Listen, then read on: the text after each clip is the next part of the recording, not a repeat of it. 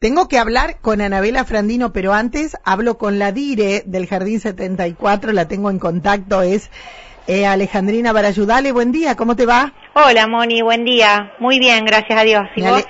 Pero perfecto, mira el día que hace. Hermoso día, sí, Precioso. sí, realmente. Contame de una actividad que hubo ayer, que es un proyecto que están haciendo, a ver. Eh, sí, Moni, te cuento. Eh, resulta que ya hace unos años que eh, por tener la relación con la Escuela de Sastre San Francisco de Asís, que pertenecemos a la misma congregación, estando en contacto con ellos, eh, sabíamos de que hace muchos años trabaja un taller de abuelos Sí. eh, del jardín y se hacen actividades hermosas. Bueno, esto lo veníamos pensando, en realidad lo venía pensando desde que empecé un poco acá en la dirección a ver cómo lo podíamos eh, traer a nuestro jardín, a esa hermosa idea.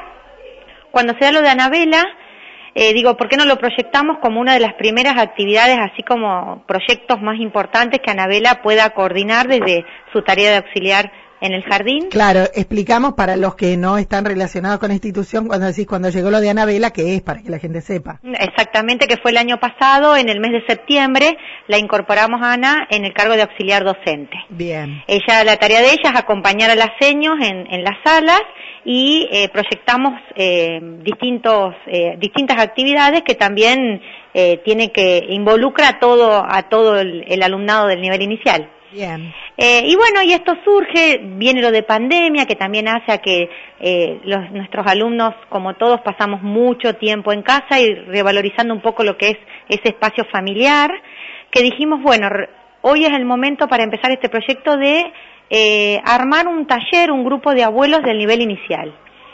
Eh, así que ayer hicimos la convocatoria, eh, le dimos, le entregamos a los, a los nietos, que por ahí la invitación cuando llega de parte de ellos Sí. llega más directa al corazón. Nadie dice que no. Exactamente. Y, y bueno, y tuvimos, la verdad que una respuesta buenísima, tuvimos más de 40 abuelas y abuelos, Ay, qué lindo. y sí, hermoso. Y nosotras trajimos a tres abuelas desastre, Sí. porque lo que queríamos era que, que escuchen de qué se trata la propuesta. Ujú.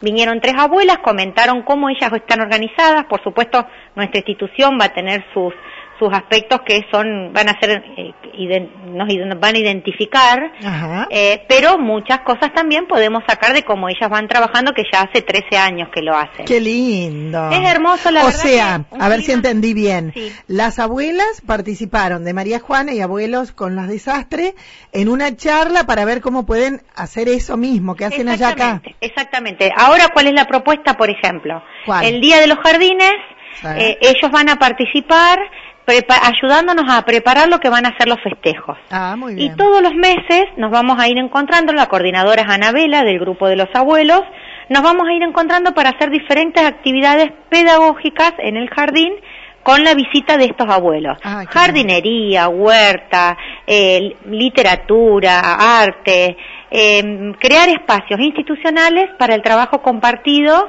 entre los abuelos y los alumnos del jardín. Ese es un poco el objetivo del- de este taller. Qué, y qué linda respuesta. Ay, Moni, la alegría, la predisposición y además sabemos que también lo van a, lo van a vivir desde otro lugar y con otros tiempos, disfrutando un poco más todo, ¿no?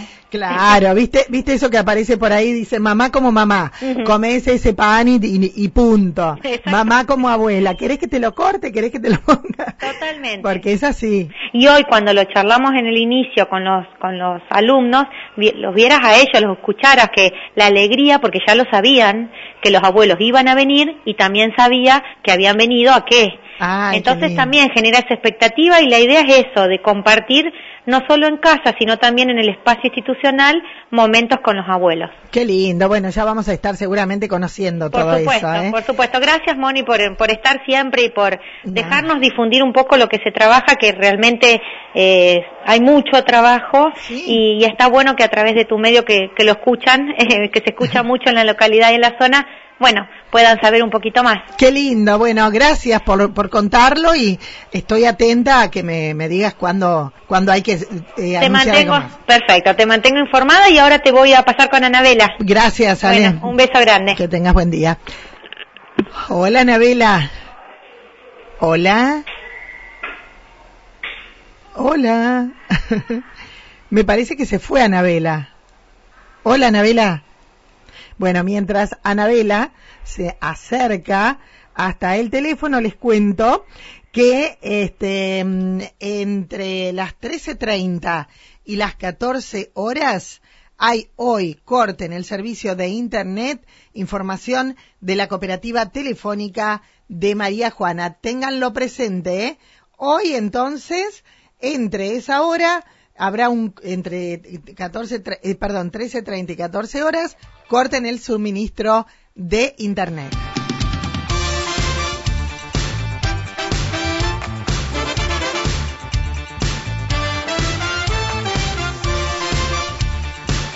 Te recuerdo, eh, te recuerdo, Perazzi, multimarcas de Alejandro Perazzi, Avenida Buriasco 350 desde el próximo lunes.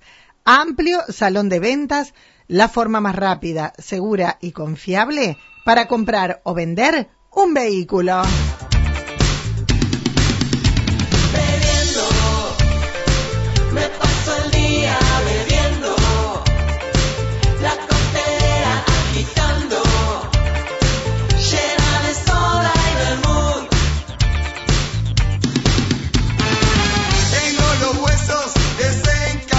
Qué lindo tema. Después lo vamos a escuchar, ¿eh? Estoy preparando unas lindas canciones. El día se puso magnífico. Vamos a recibir ahora sí a Anabela, Anabela Frandino. Hola Anabela, ¿cómo te va? Hola Moni, buen día. ¿Cómo estás? Bien, muy bien. Contenta con todos los acontecimientos que tenemos para contar. Ay, pero cuántas cosas, por favor. Qué lindo. Qué bueno, mira, un día una señora me decía esto. Qué bueno tener eh, medio de comunicación preocupado por lo que pasa en el pueblo para saber todo. Si no, habría cosas que ni nos enteramos. Eh, sí, totalmente. Eh, y la verdad es que es la verdad eso. Eh, madre Francisca, madre fundadora, Francisca de Jesús, Ana María Rubato. ¿Hay novedades? Muchas novedades. Ahora sí tenemos novedades eh, y tenemos certezas. Ay, qué linda. Bueno, a ver Sí, contarles a todos que ya empezamos la preparación eh, para conocer bien de qué se trata la canonización de Madre Francisca, de qué se trata su vida, su obra, eh, cuál es el legado que ella nos dejó. Y bueno, y contarles a todos, bueno, el 15 de mayo va a ser la canonización, ¿no? A partir del 15 de mayo la iglesia la reconoce como santa, como modelo de, de cristiana. Y bueno, entonces nosotros antes de llegar a esa fecha organizamos una preparación. Eh, bueno, esto lo organizamos acá desde nuestra escuela en cuatro semanas. Mm. La previa, porque en realidad eh, eh, vamos, se toman unos meses como para celebrar la canonización de Madre Francisca. Entonces, eh, toda la comunidad, la región río, Platense, que es Argentina y Uruguay, sí.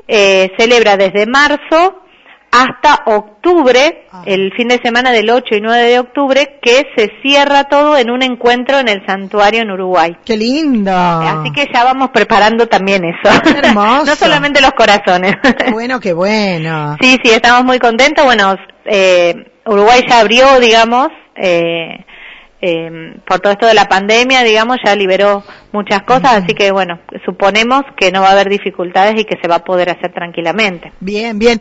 Y en, y en acá en lo que hace nuestra localidad, ¿ya tienen un cronograma? Eh, ¿Va a poder participar el pueblo? ¿Cómo es? Acá ya arrancamos esta semana con la primera parte, digamos, o con, con la primera parte de preparación, que es conocer quién fue Madre Francisca, ¿no? De dónde viene, qué hizo, eh, cómo fue su vida de laica, cómo fue su vida después de religiosa. Eh, todo esto lo estamos trabajando en esta semana en, toda en los tres niveles de la escuela. Nosotros formamos un grupo de docentes encargados de preparar la canonización, donde están representados los tres niveles. Entonces nos pusimos de acuerdo y la idea es que esta semana todo el mundo conozca quién fue Madre Francisca. Está bien.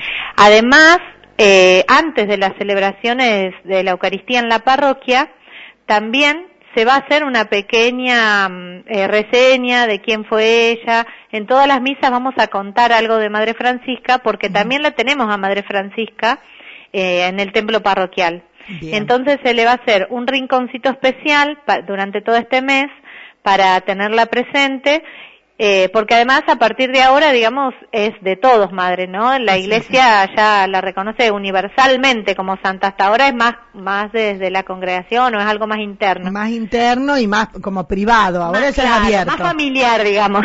En cambio, a partir de ahora, madre es de todos. Así que bueno, mm. nada mejor que que todos la conozcan, que todos sepan quién fue, qué hizo, por qué la van a canonizar. Esto lo vamos a conversar más la segunda semana.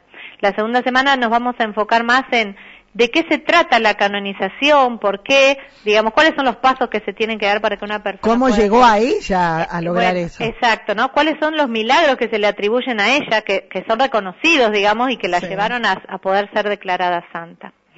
La tercera semana vamos a hacer una caminata saludable. Así que bueno, eh, también va a ser eh, con gestos misioneros, vamos a llegar a las casas con regalitos preparados por todos los alumnos de la escuela.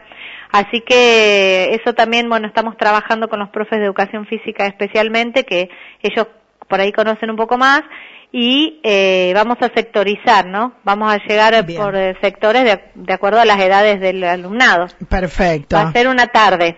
Eso que también lo vamos a ir difundiendo a medida que vaya de a poquito, pero yo te cuento así más en general. Bien, bien. Obviamente que después por semana lo vamos a ir recordando. Sí. Viste que vos podés verlo y leerlo mil veces, pero si no te lo recuerdan en el día. Es mucha información junta. Demasiado. sí.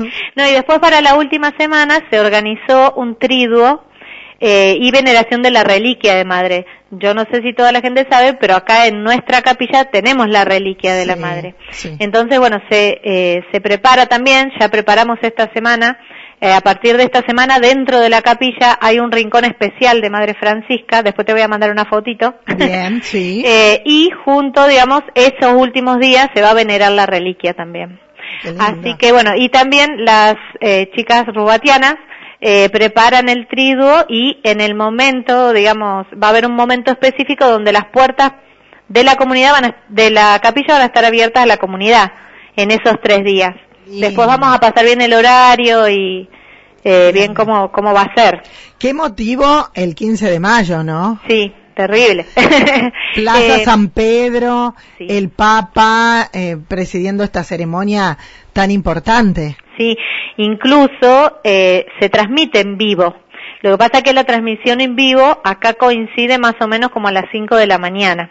Bueno, pero... Entonces, bueno, por ahí si hay gente que lo quiera ver a esa hora, si no, después eso queda grabado y se puede ver. Se puede ver después. Eh, y las hermanas tienen muchas páginas también en redes sociales donde están continuamente eh, subiendo cosas, donde se puede seguir tienen canal de YouTube, Instagram, Facebook. Entonces uno puede ir siguiendo, todos los días van publicando cosas ellas. Claro. Así que está lindo porque sirve para uno prepararse, ¿no? Y, y que este momento que es histórico no pase como desapercibido, no se viva muy superficialmente, sino que tenemos oportunidad de ser, eh, eh, de ser, em, eh, de participar de un momento que es la historia es histórico, no para la iglesia histórico y además eh, para la iglesia en el mundo, pero aquí, por la cercanía y Madre Francisca, la palabra, la, el nombre Madre Francisca lo escuchamos desde siempre. Claro, sí, sí. Así que bueno, eh, es como un momento único. Entonces, para estos momentos tan importantes uno tiene que prepararse, ¿no? Bien. Entonces, bueno, eh, vamos a tratar de llegar lo máximo posible a todos. Perfecto. Yo te voy a pedir ¿eh? que hagas de secretaria privada, privada de sueldo. ah, bueno. Entonces iba a decir que eso lo charlábamos después. claro, no, privada de sueldo, ya te lo canto. Pero que nos vayan recordando todo, semanalmente, por día, este, como para, para, para ir metiéndonos más un poquito entre todos, ¿no? Perfecto. Bien. Sí, sí, sí. Gracias, Anabela. Bueno, gracias a vos, Moni, y seguimos en contacto. Después eh, podríamos coordinar que los chicos mismos sean los que vayan y cuenten lo que fueron viviendo, lo que van viviendo. ¿Cómo la eh, conocen? Sí, sí, hay muchas actividades. Esta semana ya estamos a full entre hoy y mañana, eh, todos estamos trabajando mucho y, y bueno, para preparar bien el corazón. Exactamente, y conocer bien, que llegue el 15 y sepamos de que todo el mundo estamos sepa. haciendo y qué es lo que festejamos. Además, el 15 te cuento que también a la tarde nosotros vamos a hacer la misa de acción de gracias acá en la capilla. Bien. Y seguramente va a haber un momento festivo antes de la, de la misa para... Es domingo. Es el domingo. Es el mismo día de la canonización, pero por ahí como es medio difícil, digamos, reunir a la gente a las 5 de la mañana, eh, lo hacemos a la tarde como acción de gracia. Qué lindo. Bueno, ¿sabes qué pensé? Que te voy a pagar con un cheque de 10.000 australes. y bueno, ¿qué se le va a hacer? Es lo que hay. es lo que hay. Chao, Anabela. Gracias, Moni. Ahí estábamos eh, con Anabela Frandino. Qué lindo, ya está todo, ya está en marcha la canonización eh, de la madre fundadora Francisca de Jesús, Ana María Rubato. Esto es el 15 de mayo en Plaza San Pedro, Ciudad del Vaticano. Ceremonia que será presidida por su santidad el Papa Francisco, pero antes acá va a haber muchas actividades.